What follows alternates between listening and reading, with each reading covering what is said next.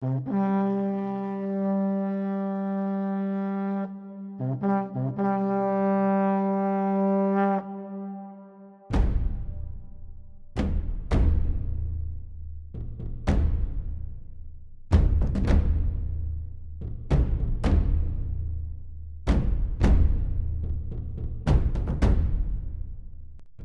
Patre Conscripti.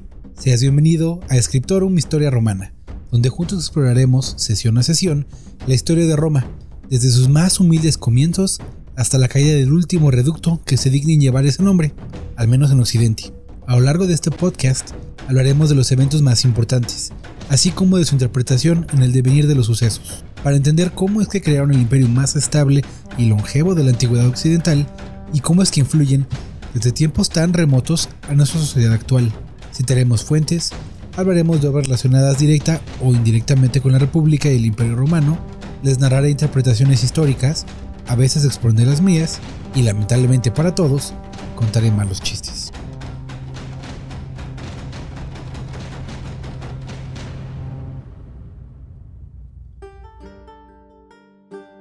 Antes de comenzar, hablemos de los patrocinadores de este podcast.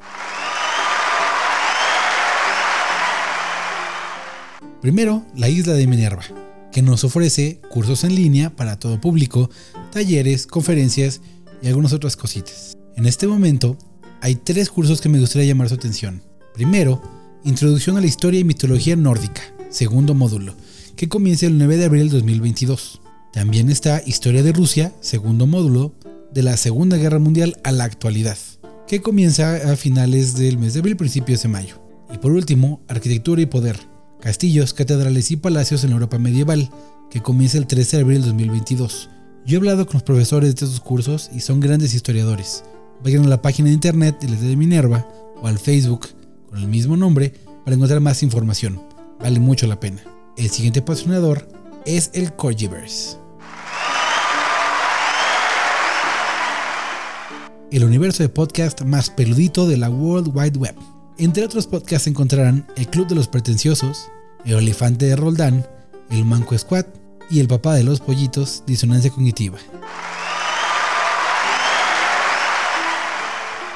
Por último, tú puedes ser un patrocinador de este podcast. Suscríbete en Patreon y también en redes sociales, ya que estás por ahí, para que nos puedas apoyar en algunos diferentes niveles y de esta manera mantener legiones en la frontera y evitar la guerra civil. También, cualquier comentario, colaboración o comercial, manda correo a podcasthistoriaromana.gmail.com. En esos tiempos convulsos, tiempos de guerra, me gustaría repetir las palabras de un hombre que literalmente es la base de este podcast, Tito Livio, quien nos dice, Melior actutior kertapax, como esperarta victoria.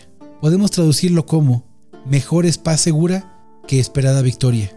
Los pueblos pedimos paz, seguridad y un futuro feliz, no más guerras. Empecemos con el podcast y gracias por escuchar Scriptorum Historia Romana. Sesión 12. Los dictadores. La sesión pasada explicamos, por fin, quiénes son los etruscos y cómo influenciaron la cultura romana. Recordemos que ambos pueblos son vecinos, así que algunos intercambios debían tener. No debemos estirar mucho la imaginación para saber que no solo intercambio comercial, sino cultural. Como ejemplo moderno podemos encontrar la frontera entre México y Estados Unidos. Son estados muy diferentes, con un nacionalismo muy marcado. Sin embargo, las relaciones, gracias a una frontera compartida, son muchas más de lo que algunos están siquiera cómodos en mencionar. El español es prácticamente una lengua materna para la gente que nace del lado norteamericano. Por otro lado, el mexicano de la frontera tiene más en común con los vecinos del norte que con la gente del sur, mucho más ligada a Centroamérica. Bueno, lo mismo pasa con los romanos quienes tienen por el norte a los etruscos y por el sur a otros pueblos italianos o latinos.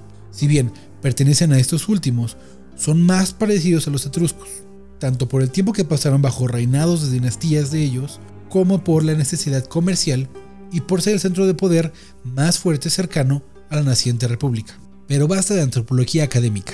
Lo que queremos ver es sangre, así que regresemos a lo nuestro.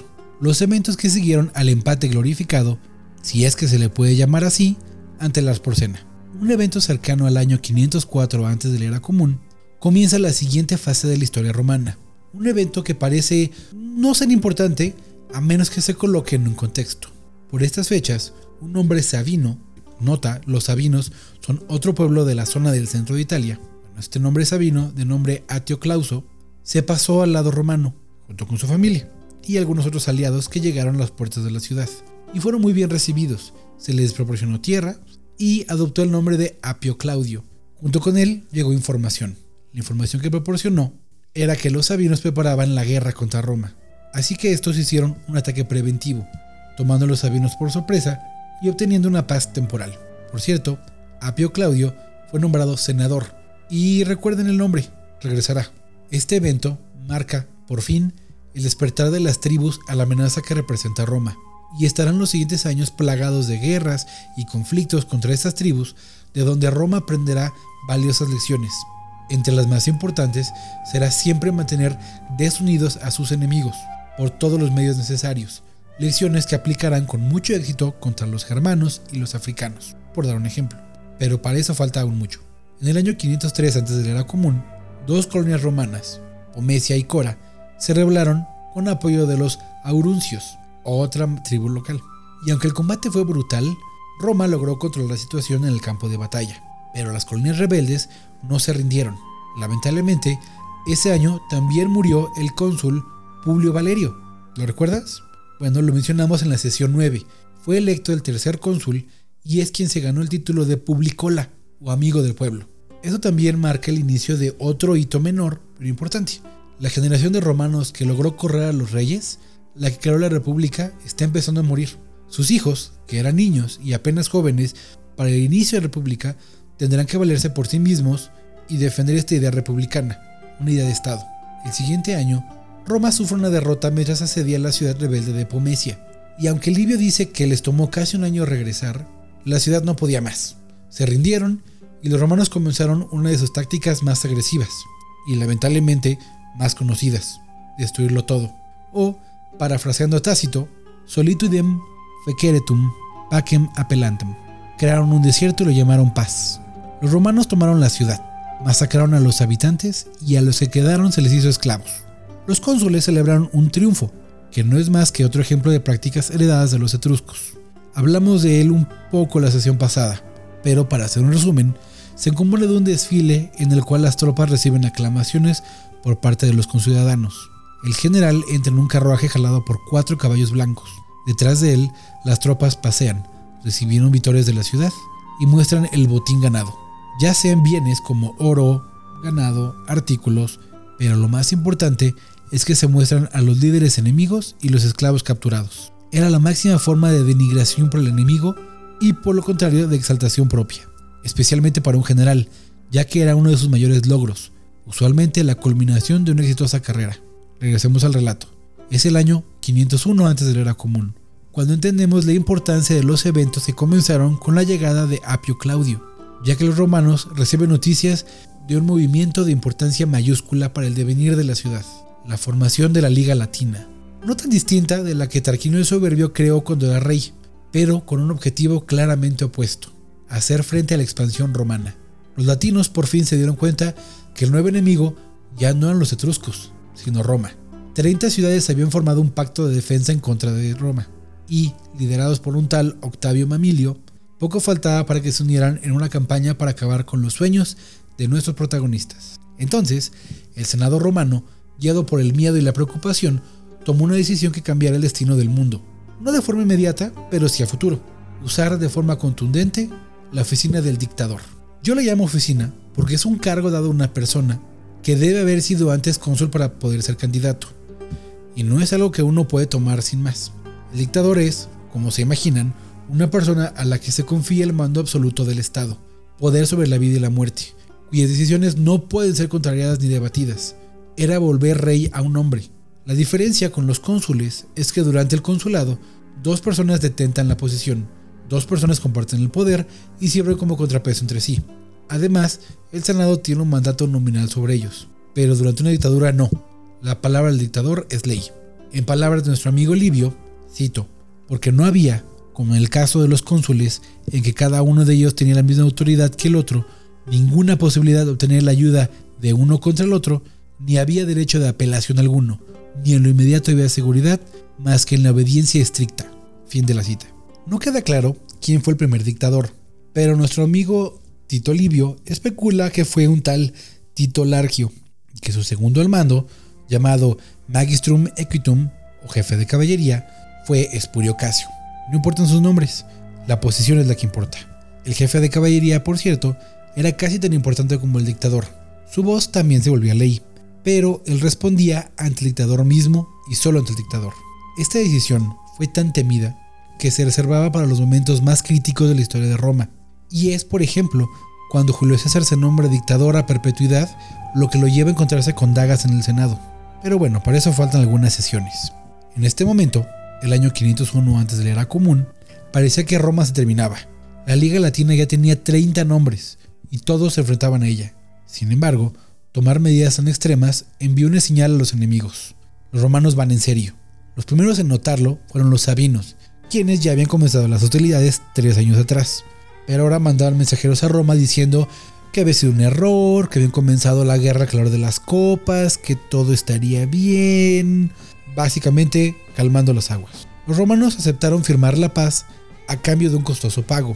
Cuando los sabinos se negaron, las hostilidades comenzaron de nuevo, aunque aparentemente no a gran escala, y la oficina del dictador no tuvo ocasión, en ese momento, de usar sus poderosos músculos propiamente, aunque no será definitivamente la última ocasión en la que se usaría este concepto.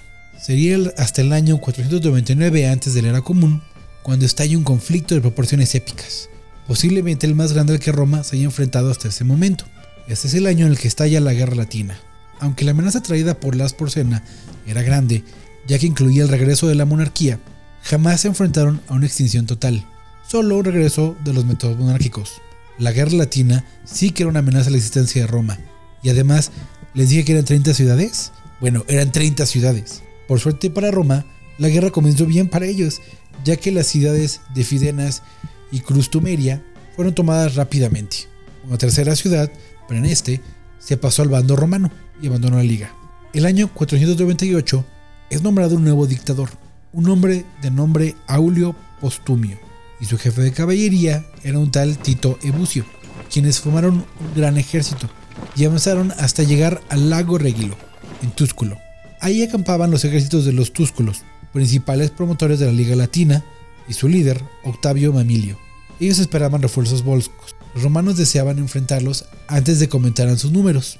Y, como si no fuera poco, de entre las filas latinas destacaba un grupo de exiliados. Su líder no era nadie más que el viejo rey Tarquinio y su hijo. Ahora saben los romanos quién era el verdadero enemigo. Asustados por esta visión, cargaron contra los contrincantes y se inició un combate sangriento para ambos bandos. Las líneas estaban trabadas, nadie avanzaba.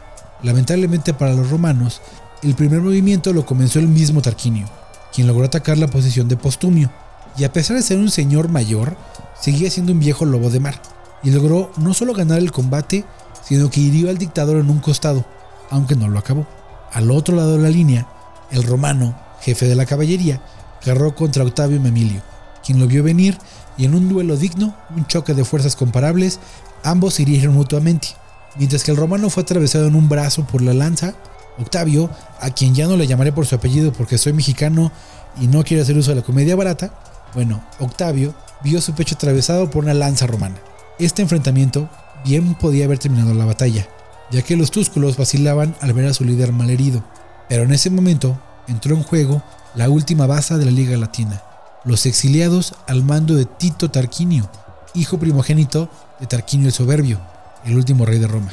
Estos hombres no solo combatían al modo romano, sino que estaban frescos y deseaban, no, no deseaban, necesitaban la victoria para regresar a su ciudad.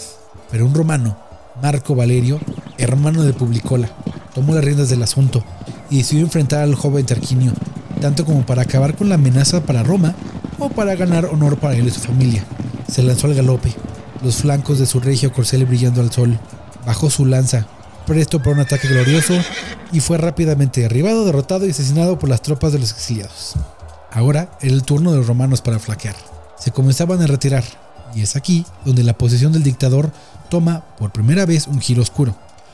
El dictador romano dio la orden a sus guardias personales, llamados lictores, de asesinar a cualquier romano que se retirara del combate. Así es como los hombres, atrapados entre las fuerzas del dictador por un lado y los enemigos por el otro, no tuvieron más opción que reanudar la batalla. Una vez restablecido el orden, el dictador ordenó a su guardia que se sumara al ataque, sirviendo como una reserva. Entraron en combate y lograron la muerte del rey Túsculo, aunque en, este, en esta pelea murió también un antiguo cónsul romano. En un último intento desesperado por ganar la batalla, que se estaba volviendo ya un baño de sangre, el dictador romano ordenó a la caballería desmontar y combatir cuerpo a cuerpo junto con la infantería, quienes, aliviados por este refuerzo inesperado, redoblaron esfuerzos y con este movimiento lograron infundir miedo en los corazones de las tropas de la Liga Latina, logrando la victoria en la batalla del lago de Aguilo.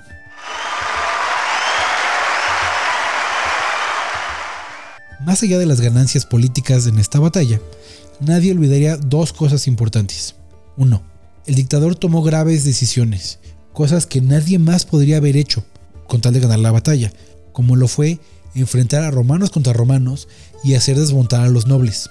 Solamente alguien con esa autoridad podría haberlo hecho. La segunda fue que gracias a que un hombre tenía la autoridad y que supo usarla, es que la batalla se ganó. Sin el dictador hubiera sido una terrible derrota. Estas dos lecciones quedarían grabadas a fuego en la conciencia de los romanos. Por su parte, los latinos sufrieron una prohibición contra las armas, incluso para defenderse, así como tuvieron un gran número de prisioneros. Livio dice que son 6.000 aproximadamente, ahora esclavos en Roma, pero vale la pena aclarar que no todos los miembros de la Liga Latina participaron en la batalla, y algunos, como los Volscos, aún tienen cosas que decirnos. La siguiente sesión hablaremos de una Roma que emerge triunfante, el macho alfa, el espalda plateada de la zona, pero ser el mero bueno trae sus problemas y algunos de ellos vienen de afuera, como es el caso de las invasiones volscas, sabinas y auruncas, todas ellas tribus poderosas del centro de Italia, y todas ellas peligrosas en mayor o menor medida, pero en realidad la mayor amenaza viene de dentro de la misma Roma, una situación económica y una realidad terrible que está llegando a su punto culminante. La próxima sesión de las revueltas populares del año 494 a.C. de la era común y la primera gran escalada de resistencia popular al mandato de los patricios.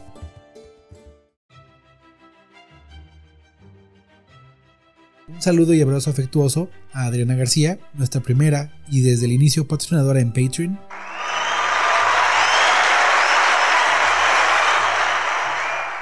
Y gracias por acompañarme a una sesión más de Scriptorum Historia Romana. No olvides seguir las actualizaciones de este podcast en redes sociales, como Scriptorum Historia Romana en Facebook y Twitter, Envía tus dudas, comentarios, sugerencias o si deseas convertirte en patrocinador al correo podcasthistoriaromana.gmail.com. También puedes apoyar en Patreon bajo el mismo nombre, donde encontrarás diversos niveles de apoyo. Y claro, verás recompensada tu ayuda con bienes como copias del guion con referencias de apoyo bibliográfico, acceso a un segundo podcast donde podrás hacer las preguntas que quieras sobre este u otros temas históricos y yo las responderé. Y por último, una interacción en vivo donde podremos platicar de cosas romanas, a veces con invitados especiales y otras actividades como jugar en línea cosas relacionadas al Imperio Romano o alguna lectura comentada con autores romanos, o de lo que se te antoje. Además, recibes descuentos en los cursos de los amigos y patrocinadores de este podcast, La Isla de Minerva. De nuevo, gracias por quedarte hasta el final y acompáñame en la siguiente sesión. Te deseo lo mejor para ti y la gente de tu domus y que los lares siempre te sean favorables.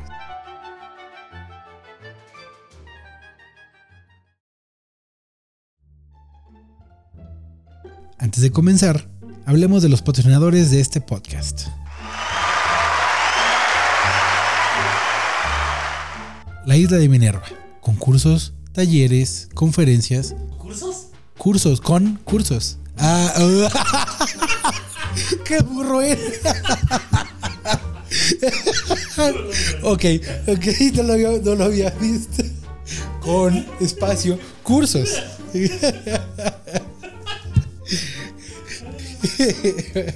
100 minervos dijeron.